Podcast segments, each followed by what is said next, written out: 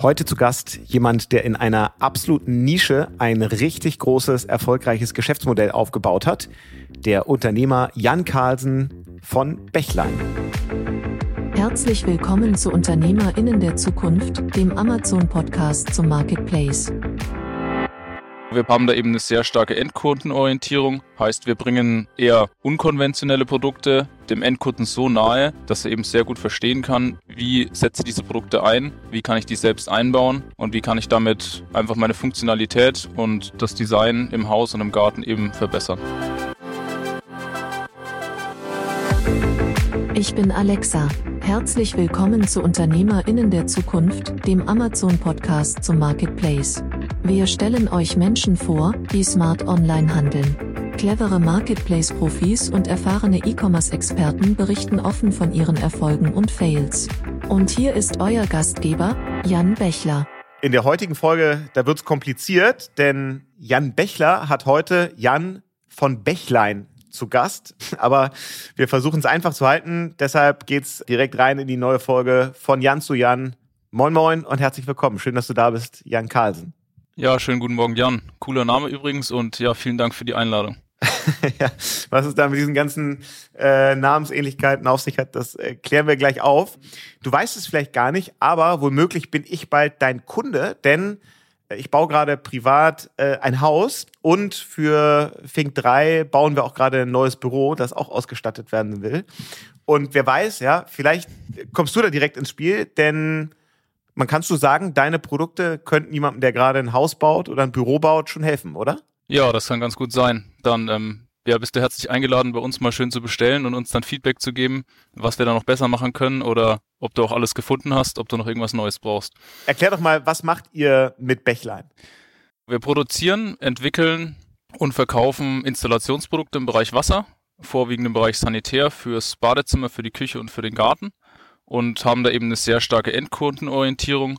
Heißt, wir bringen eher unkonventionelle Produkte dem Endkunden so nahe, dass er eben sehr gut verstehen kann, wie setze ich diese Produkte ein, wie kann ich die selbst einbauen und wie kann ich damit ja einfach meine Funktionalität und das Design im Haus und im Garten eben verbessern.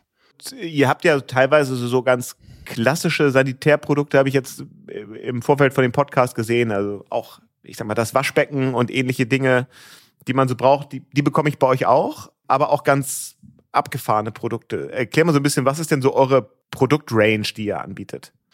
Wie du schon gesagt hast, haben wir sehr klassische Produkte wie äh, ganz normale Abläufe, Abflüsse, da auch in verschiedenen Gestaltungsvarianten und Einbaumaßen, je nachdem, wo man es eben einbauen möchte.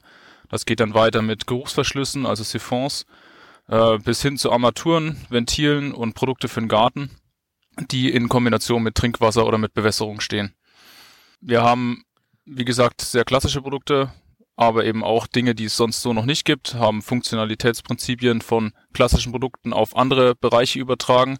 Und ähm, da wird in Zukunft noch ganz viel Neues und Spannendes kommen, was aktuell schon in der Pipeline ist das klingt ja so sehr Daniel Düsentrieb erfindermäßig, ähm, so komplett neue Produkte zu entwickeln. Lass uns mal mit dir einsteigen. Ja, wie du, du bist ja noch relativ jung. Wie alt bist du? Wie bist du da reingekommen, jetzt auf einmal so sehr spezialisierte Sanitärprodukte im E-Commerce zu verkaufen? Wie passiert einem das? Ja, äh, ich bin 30 Jahre alt, komme aus Coburg im schönen Oberfranken und äh, ich bin da so ein bisschen reingerutscht, ganz ehrlich. Also das war nie so wirklich geplant. Ich habe 2018 eine Idee für ein Produkt gehabt und wollte das dann eben auf Amazon platzieren. Das habe ich dann gemacht. Und das hat so gut funktioniert, dass ich gedacht habe, Mensch, das lohnt sich da eigentlich mehr zu machen. Da kann man ganz vielen Leuten damit helfen. Und da habe ich dann einfach immer weitergemacht, neue Produkte dazugenommen, eine kleine Produktpalette aufgebaut. Irgendwann hat es alleine nicht mehr geklappt. Dann habe ich meinen ersten Mitarbeiter eingestellt und das Team ist so sukzessive gewachsen. Ja, und somit auch das Produktportfolio und alles drumherum. Und was war das Einstiegsprodukt damals? Ähm, das war eine Ablaufgarnitur fürs Waschbecken. Das ist immer noch unser Topseller und gehört eigentlich konstant zu den 50 beliebtesten Baumarktprodukten äh, in Deutschland, also auf dem deutschen Amazon-Marktplatz. Und ja, hat sich da gut festgesetzt und erfreut sich große Beliebtheit. Ja, du siehst, ich bin noch nicht so weit beim Hausbau, deswegen ich habe keine Ahnung, was ist denn eine Ablaufgarnitur? Das ist einfach das Teil, was du im Waschbecken siehst, da wo das Waschbecken den tiefsten Punkt hat. Da muss das Wasser irgendwie raus. Und das kannst du auf verschiedene Arten und Weisen. Da gibt's zum Beispiel die ganz klassischen, ähm, die du über so eine Zugstange hinter der Armatur heben und senken kannst. Kennst du bestimmt. Und dann gibt's auch die mit Pop-up-System, wo du eben durch Push-Funktion draufdrücken auf den Stopfen das Ganze öffnen und schließen kannst. Und so ein System war eben mein allererstes Produkt, mit dem ich gestartet habe. Und ja, nach wie vor sehr, sehr beliebt. Mal ganz platt gefragt, warum? Also, wie kommt man da drauf? Hast du vorher irgendwie im, im Sanitärbereich gearbeitet, eine Ausbildung gemacht? Hast du da einen familiären Background? Das ist ja jetzt, muss man sagen, ja erstmal ein totales Nischenprodukt. Klar, jeder hat ein paar Waschbecken zu Hause und trotzdem ist es ja nicht das naheliegendste, wo man jetzt denkt, genau das ähm, sollte man über, über Amazon verkaufen. Wie ist es dazu gekommen? Ja, hast du ganz richtig erfasst. Ich bin da einfach reingerutscht. Ich habe äh, ein Produkt gesucht mit einer technischen Komponente, ähm, habe dazu jetzt auch keine Vorausbildung, habe keinen Background oder so, ähm, habe auch mal was anderes studiert, aber gar nicht in dem Bereich und ähm, mich aber schon immer sehr für Technik interessiert oder einfach so privat viel mit Technik und so gemacht und so war es dann naheliegend eben auch so ein bisschen technisches Produkt ja dann zu nehmen und damit eben zu starten. Und das ist halt einfach nach einer kurzen Marktrecherche die Ablaufgarnitur gewesen. Und ja, dazu habe ich mir eben technisch ein bisschen was überlegt, was man da besser machen kann und bin damit dann all in gestartet. Und jetzt im, im Rückblick war das relativ äh, blauäugig und Harakiri, aber es hat super funktioniert. Und so ist die Marke Wächlein raus entstanden. also war nie so geplant. Aber ja, ich, ich suche da quasi meinen Weg fortlaufend ähm, immer noch so ein bisschen und ähm, ja, habe eben ganz viel da schon erlebt die letzten Jahre, seit ich gestartet habe. Okay, äh, das ist ja eine Situation, glaube ich, die ganz viele haben, die so denken, boah, ich jetzt mal aus meinem Beruf, der mich nervt, ausbrechen und ich möchte jetzt auch irgendwie Unternehmer, Unternehmerin werden und Produkte über Amazon verkaufen. Gib mal so ein bisschen so das Playbook. Also, wie geht das, ne? Wenn du sagst, ich habe so ein bisschen Marktrecherche gemacht, das klingt ja so einfach, aber für viele ist es ja eine totale Blackbox. Man weiß ja gar nicht, was muss ich denn eigentlich dafür machen? Wie kriege ich denn raus? wo es irgendwie Nachfrage gibt auf dem Amazon Marketplace, die vielleicht noch nicht gut bedient wird. Wie hast du dann das erste Produkt auch entwickelt? So, wie, wie ist so die Anleitung, das Playbook dafür? Also für so ein reines Playbook bin ich sicherlich nicht der beste Ansprechpartner, weil sowas habe ich nie gehabt oder auch nie befolgt. Ähm, um ehrlich zu sein, war es einfach so, ich habe so ein bisschen auf der Plattform rumgeklickt und ähm, wollte irgendwas machen und irgendwas starten. Ich bin aber ein sehr ungeduldiger Mensch und ähm, hatte schlichtweg einfach keine Lust, da irgendwie länger noch zu suchen und dann ja, hatte ich irgendwie so zwei, drei Sachen zur Auswahl und das eine erschien mir eben sehr gut und ähm, habe da eben einfach auch von der Darstellung Optimierungspotenzial gesehen, als auch von der technischen Produktentwicklung. Und ja, dann bin ich in das Thema reingestartet und irgendwann war ich dann so weit, okay, das sieht irgendwie ganz gut aus, warum ist noch irgendwas anderes suchen, ich mache das jetzt einfach. Und so bin ich, ja, wie gesagt, in diesen Installationsbereich einfach so ein bisschen reingerutscht, ohne da jetzt groß Background drin zu haben oder wirklich eigentlich gar keinen Background den zu haben. Ja, aber deine Wertschöpfung bestand ja jetzt nicht nur da drin, irgendwie bestehende Produkte zu kaufen und einfach nur eine bessere Produktpräsentation zu machen, also besseren Amazon-Content, ähm, besseres Advertising, sondern deine Wertschöpfung ist ja auch tatsächlich eine Verbesserung des Produkts. Wie geht das? Also wie hast du dafür so die richtigen Partner gefunden, die es dann für dich produzieren? Machst du das in Deutschland? Machst du das irgendwo im, im Ausland? Wie sind da so die Schritte? Genau, so beim ersten Produkt ging's los in China, klassischerweise übers Internet recherchiert. Und bevor das Ganze mit der Pandemie losging, war ich dann auch mal drüben für ein paar Wochen. Und das hat mir damals einen Megaschub gegeben, ähm, weil ich die Leute einfach persönlicher kennengelernt habe, weil ich ja einfach vor Ort mal war. Und das hat eben ganz viel gebracht. Aber der Start war wirklich ganz klassisch ähm, übers Internet. Ähm, Alibaba übers Verzeichnis eben einen Hersteller dafür gefunden, der das mit mir machen kann. Und ja, über diverse Samples und äh, Produktanpassungen und so wurde das erste Produkt halt irgendwie so finalisiert und dann bin ich damit einfach gestartet. Aber das geht dann schon tatsächlich so, also du machst dann, ich stelle mir das jetzt so vor, du schickst den Briefing, was für ein Produkt du haben willst, dann setzt man mal irgendwie einen Videocall auf, bespricht es, dann kommt sechs Wochen später kommt ein erster Prototyp, den guckst du dir an, sagst, was dir da nicht gefällt, schickst es zurück, neues Briefing und dann sechs Monate später hast du ein Produkt, das auch tatsächlich, wo du das Gefühl hast, das ist marktreif? Kann man sich das so vorstellen? Ja, so ein bisschen. Genau. Videocall gab es leider damals nicht, weil deren Englisch nicht so gut war. Das wäre im Nachhinein vielleicht ganz gut gewesen, weil ich habe nach ein paar Monaten dann auch ähm, den ersten Hersteller gewechselt, weil es dem ersten eben zu viel ähm, Probleme einfach gab. Und ja, so lief das im Endeffekt die ersten Monate einfach. Also haben da einfach immer wieder so Feedback-Loops gehabt, ähm, das Ganze einfach optimiert und verbessert und irgendwann habe ich gesagt, okay, das ist jetzt ein Stand, das passt. Und dann ging das erstmal los. Und diese Feedback Loops, die habe ich die Jahre danach auch immer wieder gehabt bei Produkten, die haben wir nach wie vor auch bei Produkten, weil Produkte einfach konstant irgendwie verbessert und optimiert werden sollen. Und äh, damit so ein Hersteller in China überhaupt bereit ist zu sagen, ich mache da jetzt mit so einem Dude aus Deutschland den ganzen Aufwand, da Produkte neu zu entwickeln und nicht nur ein bestehendes Produkt, ich sag mal, anders anzumalen ähm, und ein anderes äh, Packaging drum zu machen.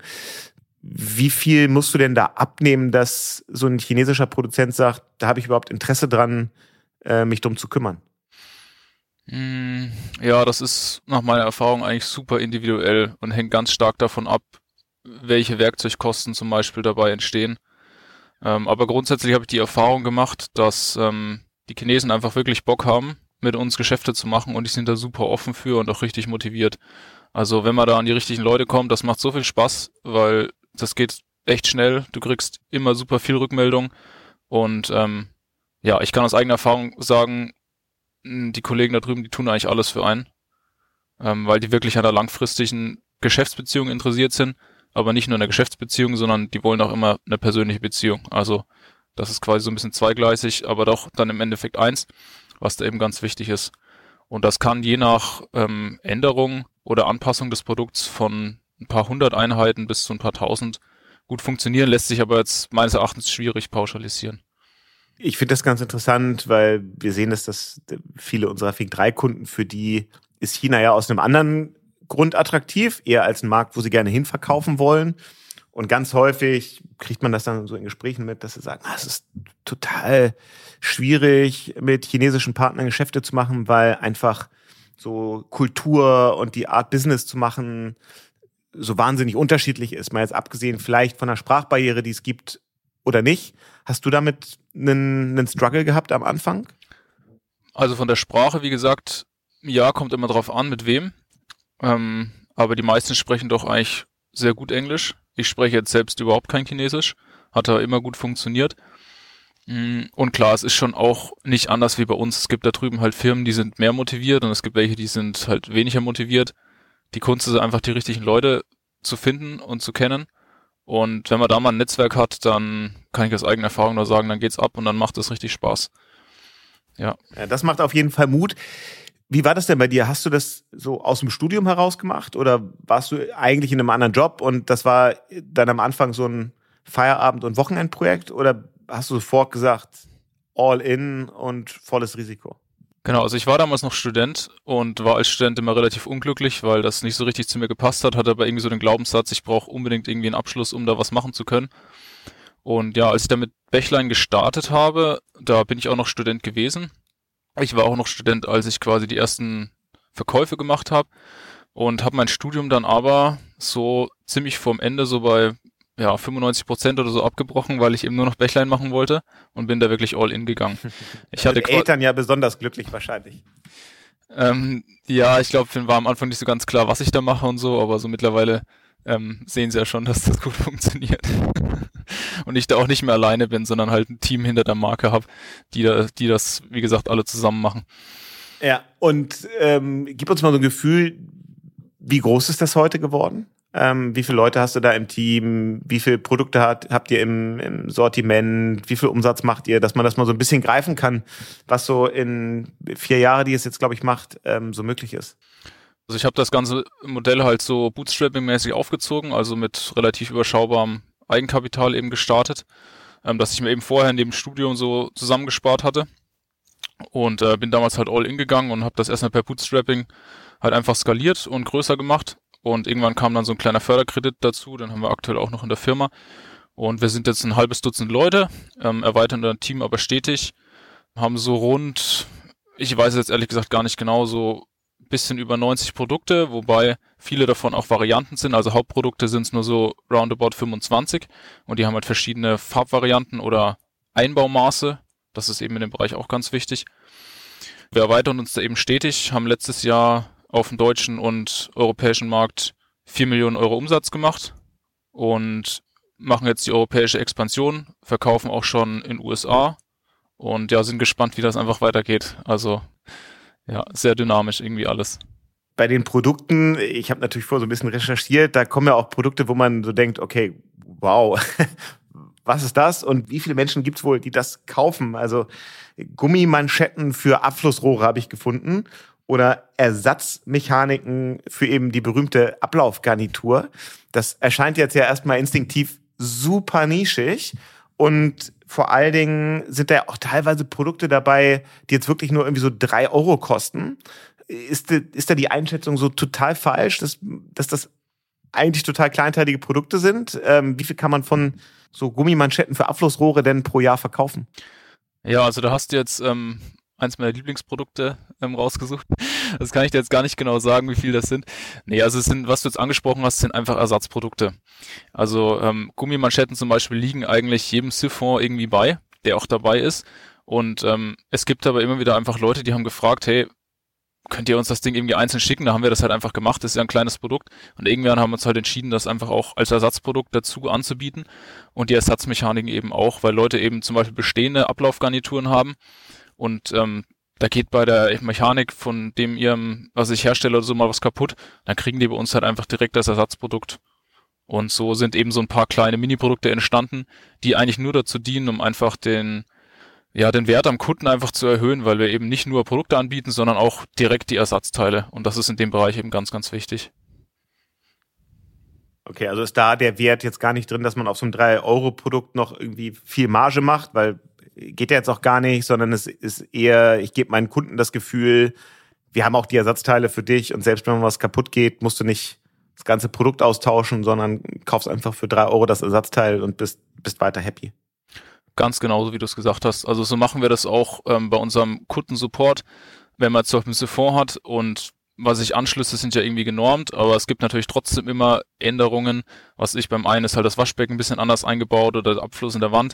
Wenn da mal irgendwas nicht passt, die Leute rufen bei uns an oder schreiben uns und wir sind da immer offen weiterzuhelfen und wenn halt mal ein Rohr zu kurz ist und die brauchen irgendwie ein extra langes Rohr oder haben sich verschnitten und das Rohr ist jetzt doch zu kurz und brauchen wieder ein längeres, dann finden wir da immer eine Lösung und kommen da gerne entgegen. Und so ist es eben auch bei den klassischen Ersatzprodukten.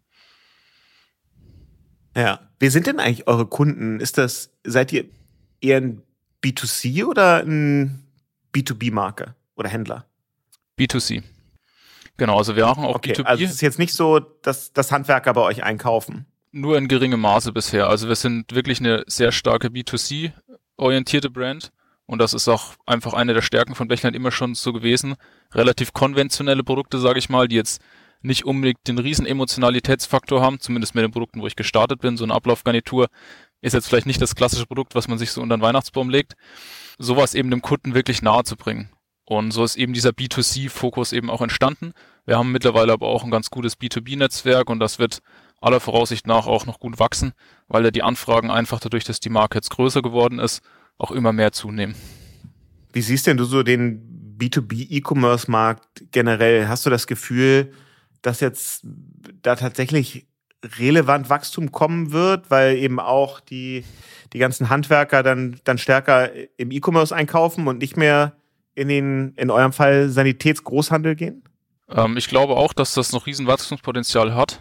Wie viel kann ich gerade einfach noch nicht sagen. Das ist was, wo ich einfach super drauf gespannt bin und ähm, ja, einfach offen bin, wie sich das entwickelt. Also B2C ist im Moment noch euer Fokus. Ähm, wir haben jetzt schon viel über Amazon gesprochen, aber ich vermute, es ist nicht euer einziger Sales-Kanal. Wo kriege ich denn Bächlein-Produkte heute? Ist es ausschließlich online? Gibt es einen eigenen Online-Shop? Verkauft ihr mittlerweile, weil die Marke eine gewisse Stärke hat, vielleicht ja sogar irgendwie an, an klassische Baumärkte? Oder würdest du sagen, die sind eher eure Konkurrenz? Wo vertreibt ihr? Wo kriege ich euch? Ja, bisher ähm, ausschließlich online. Also du kannst uns auf dem deutschen Amazon-Marktplatz kaufen, auf den europäischen Amazon-Marktplätzen. Ähm, wir sind mit einer eigenen Firma und einer eigenen Produktlinie in den USA am Start. Und dann haben wir noch unseren eigenen Online-Shop, der ist bis jetzt noch relativ klein, ähm, sind wir aber jetzt stetig dran, den auszubauen und zu optimieren. Und dann bedienen wir halt noch ähm, andere klassische Marktplätze wie eBay, wie Kaufland wie Otto. Wenn du jetzt sagst, habt auch angefangen zu internationalisieren, seid in die USA gegangen. Wie priorisiert ihr für euch so neue Märkte, in die ihr geht? Wonach entscheidet ihr, welcher Auslandsmarkt so der nächste ist? Und macht ihr das eigentlich alles in-house? Habt ihr dafür dann Native Speaker? Ähm, erklär mal so ein bisschen, wie, wie für euch eine Internationalisierungstaktik aussieht. Mm, also Internationalisierung kann ich erstmal nur zu USA halt was sagen und zu PanEU, weil das haben wir jetzt vor ein paar Monaten erst gestartet. Also USA erschien uns halt einfach sehr interessant, weil es im Grunde halt einfach der europäische Marktplatz ist, nur auf Englisch. Und da kann man das einfach vom ganzen Backend relativ leicht quasi rüberspiegeln. Was da die Krux war, war die Produkte einmal so zu optimieren, dass sie für den amerikanischen Markt passen, weil die Gewinde in Amerika sind ein bisschen anders und ähm, der amerikanische Kunde tickt einfach ganz anders. Ähm, da haben wir einfach den Markt angeguckt und geschaut, ähm, was möchte der Kunde da und die Produkte entsprechend einfach so entwickelt. Und dann war noch eine Herausforderung, die Zertifizierung für die Produkte zu bekommen, ähm, die im amerikanischen Markt eben auch relativ aufwendig ist. Genau, es ist quasi ein Teil einfach Marktanalyse, Entwicklung aber auch so ein bisschen Bauchgefühl. Zumindest von meiner Seite ist das immer ganz wichtig. Aber jetzt so nach ein paar Monaten USA würdest du sagen, das war ein schlauer Move und, und kann erfolgreich werden? Weil wir haben hier ja auch schon das totale Gegenteil gehabt. Ne? Ich erinnere mich an den Podcast mit, mit Johannes von, von Snox, der irgendwann gesagt hat, wir lassen es wieder sein, weil irgendwie der Markt sich da für uns, zumindest für den Moment, als sehr schwierig erwiesen hat. Bei euch klingt es ja so, als ob die ersten Signale da ganz positiv sind. Ja, es ist auch so ein bisschen zwiegespalten auf dem amerikanischen Markt, um ehrlich zu sein. Und ähm, ja, das ist auch so ein bisschen einer der Fails gewesen, sage ich mal, so in der Bächlein-Geschichte, dass äh, wir da eigentlich ein bisschen zu offensiv reingegangen sind, so im Rückblick. Also ähm, das funktioniert soweit ganz gut. Wir haben aber aktuell einfach noch ja mit der Profitabilität stark zu kämpfen. Ähm, insgesamt von Umsätzen soweit ist es okay. Wir haben uns da aber auch mehr erwartet. Und weil ich eben gerade sagte, ein bisschen zu offensiv, ähm, der Kapitaleinsatz war gemessen an dem, was jetzt aktuell bei rumkommt, von den Verkäufen her, ähm, eben ein Ticken zu hoch. Und ja, ich habe eben gedacht, man kann das eben eins zu eins da irgendwie rüberspiegeln. Musste dann jetzt eben aber auch feststellen, ja, dass trotzdem andere Faktoren wie die ganze Lieferkettenproblematik, die wir letztes Jahr vor Los Angeles hatten, zum Beispiel mit den Schiffen, aber auch die ja ganze technische Anbindung und so eben auch ja hier und da mal fehlerhaft sein kann, wenn man jetzt nicht das Zeug direkt vor Ort hat, so wie es in Coburg ist bei uns in Deutschland. Und äh, ja, dadurch hat sich das alles irgendwie ein bisschen verzögert und ist jetzt noch nicht ganz so angelaufen, wie wir uns das vorstellen. Also da bin ich auch mal gespannt, wie das, wie das sich noch entwickeln wird. Ihr nutzt für Logistik aber jetzt zumindest wenn ihr über, über Amazon verkauft, macht ihr alles über FBA und äh, eigenen Shop und, und andere Marktplätze macht ihr dann tatsächlich hier in Deutschland aus dem eigenen Lager heraus? Genau, also wir haben in Coburg hier unser eigenes Lager. Das nutzen wir quasi als Pre-FBA-Lager, also die ganzen Sendungen, die quasi von deutschen Herstellern kommen, die von ähm, asiatischen Herstellern kommen oder sonst von Europa her, die gehen erstmal hierher und von hier dann direkt zu Amazon. Und mit Amazon machen wir eben vorwiegend FBA. FBM machen wir eigentlich nur, wenn es erforderlich ist. Also wir haben FBM ganz viel genutzt mhm. zu Zeiten von, was ich den, den starken Lockdowns zum Beispiel als einfach Amazon mit den Kapazitäten auch FBA-mäßig überall nicht hinterherkam. Da hat uns das und auch dem Kunden ganz, ganz doll eben geholfen, weil wir eben sehr, sehr flexibel waren. Aktuell, wo sich quasi alles wieder etwas entspannt hat, was die Logistikkapazitäten angeht, machen wir also möglichst alles einfach über FBA, weil es einfach so viel einfacher für uns ist. Mhm. Und die Sachen, die wir über einen eigenen Shop, über die anderen Plattformen verkaufen, die B2B-Verkäufe, die gehen natürlich jeden Tag mit DHL bei uns aus dem eigenen Lager raus und die verpacken wir auch selbst. Und das ist dann auch der Hauptjob deiner, deiner sechs Mitarbeiter, Mitarbeiterinnen, die du jetzt hast, ist dann eher Logistik abwickeln oder wie ist das Team, das du dir da jetzt aufgebaut hast, aufgestellt? Was machen die und was, wofür habt ihr vielleicht auch externe Unterstützung, Agenturen äh, oder andere Partner? Ja, ich habe zwei Jungs im Account Management, die quasi das Daily Business machen und das ganze Operative, die sich um die ganze IT-Schnittstellen kümmern und ähm, bisher auch die Werbekampagnen optimiert haben. Das machen wir jetzt mit einem externen zusammen, um einfach intern mehr Kapazitäten zu schaffen. Mm, dann habe ich eine Kommunikations- und Grafikdesignerin, die sich um die ganzen grafischen Sachen kümmert. Das machen wir mittlerweile auch alles in-house, was eben sehr cool ist. Und ähm, ja, da haben wir unseren Kundensupport eben in-house noch, der noch direkt vor Ort betreut wird. Ähm, die Logistik machen wir auch selber, wobei die bei uns noch sehr, sehr klein ist. Dadurch, dass wir sehr viel über FBA machen, ist es von der Logistik eigentlich überschaubar. Und die Sachen, die wir selbst versenden, ähm, ja, die werden immer, immer mehr. Und wir müssen die Logistik jetzt zum Sommer auch umziehen, weil der aktuelle Standort viel zu klein geworden ist. Ähm, aber es ist noch kein Logistikzentrum, also es ist noch relativ überschaubar. Freue mich da aber jetzt schon auch, ob Sommer gute Prozesse schaffen zu können, um da ja schön wachsen zu können langfristig.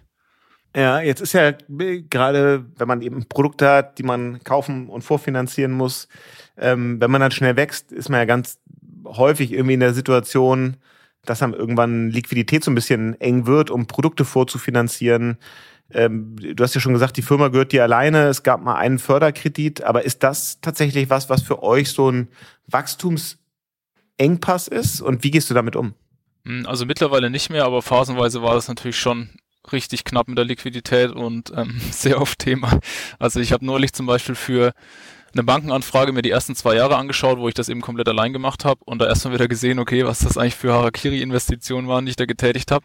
Aber ja, hat irgendwie super funktioniert und auch wenn es oft knapp war und ich dann schon bange hatte, wie das funktionieren soll, rein vom, vom Cash her, von der Liquidität, hat es dann irgendwie trotzdem funktioniert. Also hat dann immer irgendwie eine Lösung gefunden und ähm, klar war das mal irgendwo hier und da ein bisschen eng, aber ja, äh, bisher alles irgendwie ganz gut gegangen.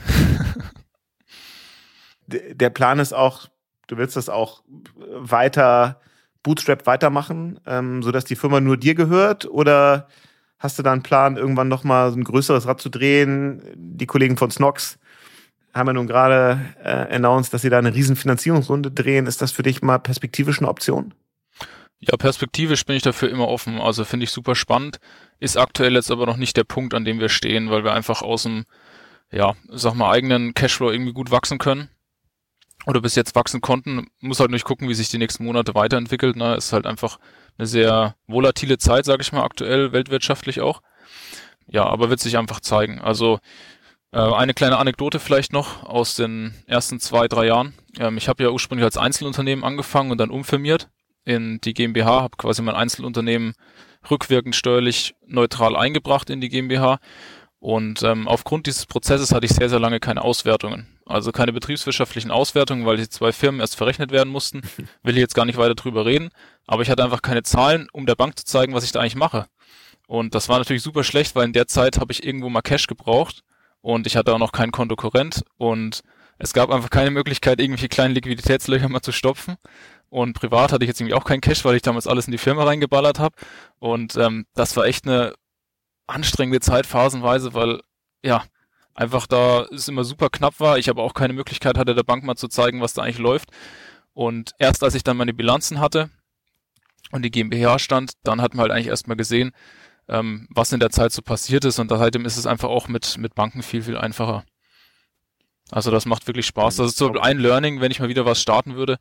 Ich würde nie als, als Einzelunternehmen sowas starten, ähm, weil man da schlichtweg von vornherein einfach nicht bilanziert und ja, anderen externen gar nicht zeigen kann, was auf der wirtschaftlichen Seite da einfach genau passiert. Du müsstest doch wahrscheinlich über die letzten 18 Monate auch von den ganzen Trasios und anderen FBA-Aufkäufern wahrscheinlich jede Woche irgendwie kontaktiert werden, oder? Äh, ja, da kann man so sagen, da kamen so die ein oder andere Mail bei uns im Verteiler an. Okay, aber ist nichts, wo du das Gefühl hast, das wäre jetzt ein schlauer Move, weil du selber noch viel zu viel Wachstum vor dir hast und, und viel zu viele Ideen hast, was du aus der Firma machen willst? Also in der Anfangszeit habe ich mit dem einen oder anderen mal gesprochen, einfach aus Interesse, was die so machen und um die kennenzulernen. Und das sind einfach interessante, nette ähm, Geschäftsbeziehungen draus entstanden oder einfach Beziehungen, wo man sich hier und da mal austauscht. Das ist cool. Ähm, aktuell ist es für mich jetzt kein Thema, die Firma in irgendeiner Form zu veräußern weil es mir einfach zu viel Spaß macht. Also ich finde eigentlich diesen Verlauf einfach für mich persönlich auch super spannend, ja, kommen einfach ganz andere Themen auf mich zu. Am Anfang habe ich nur Produktentwicklung gemacht und jetzt haben wir halt so Themen wie Teamaufbau, wir bauen einen neuen Logistikstandort auf. Ähm, ich baue jetzt ein Produktmanagement-Team um mich auf, das mit mir zusammen quasi die Produkte weiterentwickelt, weil ich einfach von den Kapazitäten nicht mehr hinterherkomme. Und ja, das sind so viele spannende neue Dinge. Ähm, das möchte ich einfach gerne miterleben und ja, deswegen ist das aktuell keine Option für mich. Wo geht denn so die, die Reise hin? Was glaubst du, was sind so die größten Wachstumsfelder für euch? Hast du das Gefühl, es sind eher jetzt nochmal neue, neue Produktkategorien? Glaubst du, das Thema B2B, vielleicht ja auch eine eigene B2B-Marke aufzubauen, wird für euch relevant? Ist es eher der Schritt in den Offline-Handel? Es gibt ja wahnsinnig viele Optionen. Ähm, und das ist ja mal eine der Herausforderungen als, als Unternehmer oder Unternehmerin, ist ja immer äh, Nein sagen und Sachen auch nicht machen, weil es immer so viele Optionen gibt. Wo zieht es dich so am meisten hin und wo glaubst du, liegt das größte Potenzial? Ja, in vielerlei Hinsicht spannend und in viele Richtungen auf jeden Fall noch sehr viel Potenzial vorhanden. Also bei mir ist ja so, mein Steckenpferd war immer so die Produktentwicklung, deswegen habe ich halt einfach Bock, neue Produkte zu machen und ähm, das Produktportfolio da einfach stetig auszubauen. Ich meine, angefangen habe ich mit Ablaufgarnitur und mit Siphons. Das sind jetzt Produkte, die ähm, sind eher so im Bereich zwischen 10 und 50 Euro grob, sage ich mal, angesiedelt. Äh, mittlerweile haben wir halt auch Armaturen und hoch einfach preisige Produkte im Programm. Und in dem Bereich werden wir uns halt einfach in Zukunft noch viel, viel stärker aufstellen. Und damit ergibt sich dann eigentlich auch so ein bisschen die, die Expansion weil mittlerweile Bächlein zum Beispiel auch in der Industrie speziell einfach schon einen gewissen Namen hat, die Leute kennen einen und ähm, ja, sind da auf einen aufmerksam geworden, weil das Produktportfolio halt einfach stetig gewachsen ist. Ist das so, ich, das wollte ich gerade fragen, inwiefern es in dem Bereich eigentlich starke Marken gibt, jetzt auch so im Wettbewerb, also was einem wie äh, Villeroy und Boch oder sowas ein, wenn man jetzt so über Ausstattung im, im, Sanitärbereich nachdenkt, ähm, gibt es da so wirklich große, starke Marken und hat eine Marke für dich einen Wert? Und wenn man es nochmal weiterdenkt, was heißt das eigentlich so für das, für das Marketing? Ist das alles Search Traffic, wo Leute spezifisch nach Produkten suchen oder suchen sie spezifisch nach Marken oder muss man da viel stärker noch Markenaufbau betreiben? Also wie sieht da auch so die Marketingstrategie aus, wenn man jetzt mal so weiterdenkt über, über weiteres Wachstum? Also an, anfangs ganz klar haben die Leute nur noch Produkten gesucht und haben da dann halt auch Produkte von Bächlein gefunden. Haben zum Beispiel gesagt, Ablaufgarnitur Waschbecken. Okay, sehe ich da irgendwie von Bächlein, das sieht irgendwie cool aus. Okay, die machen das und das könnte passen, das bestelle ich mir mal. Ähm, mit der Zeit sind immer mehr Produkte dazugekommen, die Marke ist größer geworden. Irgendwann gibt es natürlich die Marke Bächlein auch und das sehen wir zum Beispiel auch in den ganzen Suchanalysen, dass die Leute jetzt spezifisch schon nach der Marke suchen. Und das ist natürlich richtig cool, weil wir dann neben den Produktkategorien und Produktarten eben einfach auch schon ja ein Markengefühl geschafft haben. Die Leute suchen speziell nach der Marke und wir sehen das zum Beispiel auch ganz oft, wenn wir uns ähm, ja die Einkaufshistorie von Kunden anschauen oder die Warenkörbe. Manchmal wird eben eine Ablaufgarnitur und ein Siphon bestellt wenn die Leute dann feststellen, hey, das sind cool, die Sachen von Bächlein und äh, das passt bei mir irgendwie super, dann statten die noch ganz viel mehr mit Bächlein-Produkten aus. Und das ist eben auch super für, für die Marke, für uns, als auch für den Kunden, dass eben so viele Produkte von Bächlein so gut zusammenpassen. Und so kann der Kunde eben einfach, ja, wenn er möchte, eben alles rund ums Waschbecken von uns eben neu machen und damit ausstatten und in Zukunft hoffentlich noch mehr, weil wir da eben noch mehr Produkte anbieten werden. Mhm. Ihr seid ja eigentlich äh, ein Traum für, sage ich jetzt mal so, die eher etablierten Anbieter, die so in dem ganzen Bereich Sanitärausstattung unterwegs sind, die ja alle auch irgendwie über eine D2C-Strategie nachdenken. Hat von denen schon mal der eine oder andere mal bei Jan Carlsen angerufen und gesagt, hey, sollen wir nicht zusammengehen? Ja, gab's auch schon. Also, wie ich schon sagte, ähm, die Marke hat auch in der Industrie schon Interesse geweckt. Aber kurzfristig dürfen, da, dürfen wir da jetzt nichts erwarten wie gesagt, es macht aktuell einfach viel zu viel Spaß und äh, Teamaufbau, Logistikstandortaufbau und ähm, wer weiß, wo ich die Marke noch hinentwickeln möchte, zusammen mit dem Team. Ja, deswegen ist das aktuell der Fokus. Das klingt gut, klingt sehr unternehmerisch, ähm, finde ich wieder eine, eine Top-Geschichte, äh, die zeigt, was auch so in der Nische vielleicht möglich ist. Coole Insights, vielen Dank dafür. Wir fragen zum Schluss ja immer unsere Standardfrage. Du hast ja schon im Vorgespräch gesagt, du hörst fast jede Folge. Deswegen bist du ja darauf vorbereitet, äh, sicherlich auf unsere Frage. Ähm, wie viele Bestellungen hast du denn selber so in den letzten zwölf Monaten bei Amazon gemacht? Ich weiß, dass du die Frage immer stellst. Ich muss gestehen, ich habe vergessen nachzuschauen, wie viel das sind. Ähm, persönlich kann ich es jetzt gar nicht genau sagen, aber ich bestelle für die Firma auch relativ viel Zeug bei Amazon und das sind sicher dreistellige Menge an Bestellungen, was wir da getätigt haben, ja. Tipptopp. Ähm, Jan, vielen Dank, dass du dir die Zeit genommen hast. Ich fand's ähm, coole Insights. Ich bin mir gespannt, äh, bin, bin sicher, da werden wir noch das ein oder andere von euch hören und äh, vielleicht sehen wir uns dann ja mal zum Update hier im Podcast und bis dahin ähm, freuen wir uns wenn ganz viele HörerInnen es dir nachmachen und sich auch alle anderen Folgen anhören. Deswegen, ne, wie immer, abonniert uns überall, wo es Podcasts gibt und noch mehr Infos zu Jan, zu Bächlein äh, und zu allen anderen Gästen gibt's unter amazon.de slash Podcast. In diesem Sinne, viele Grüße aus Hamburg nach Coburg und bis bald. Ciao Jan. Ciao, ciao.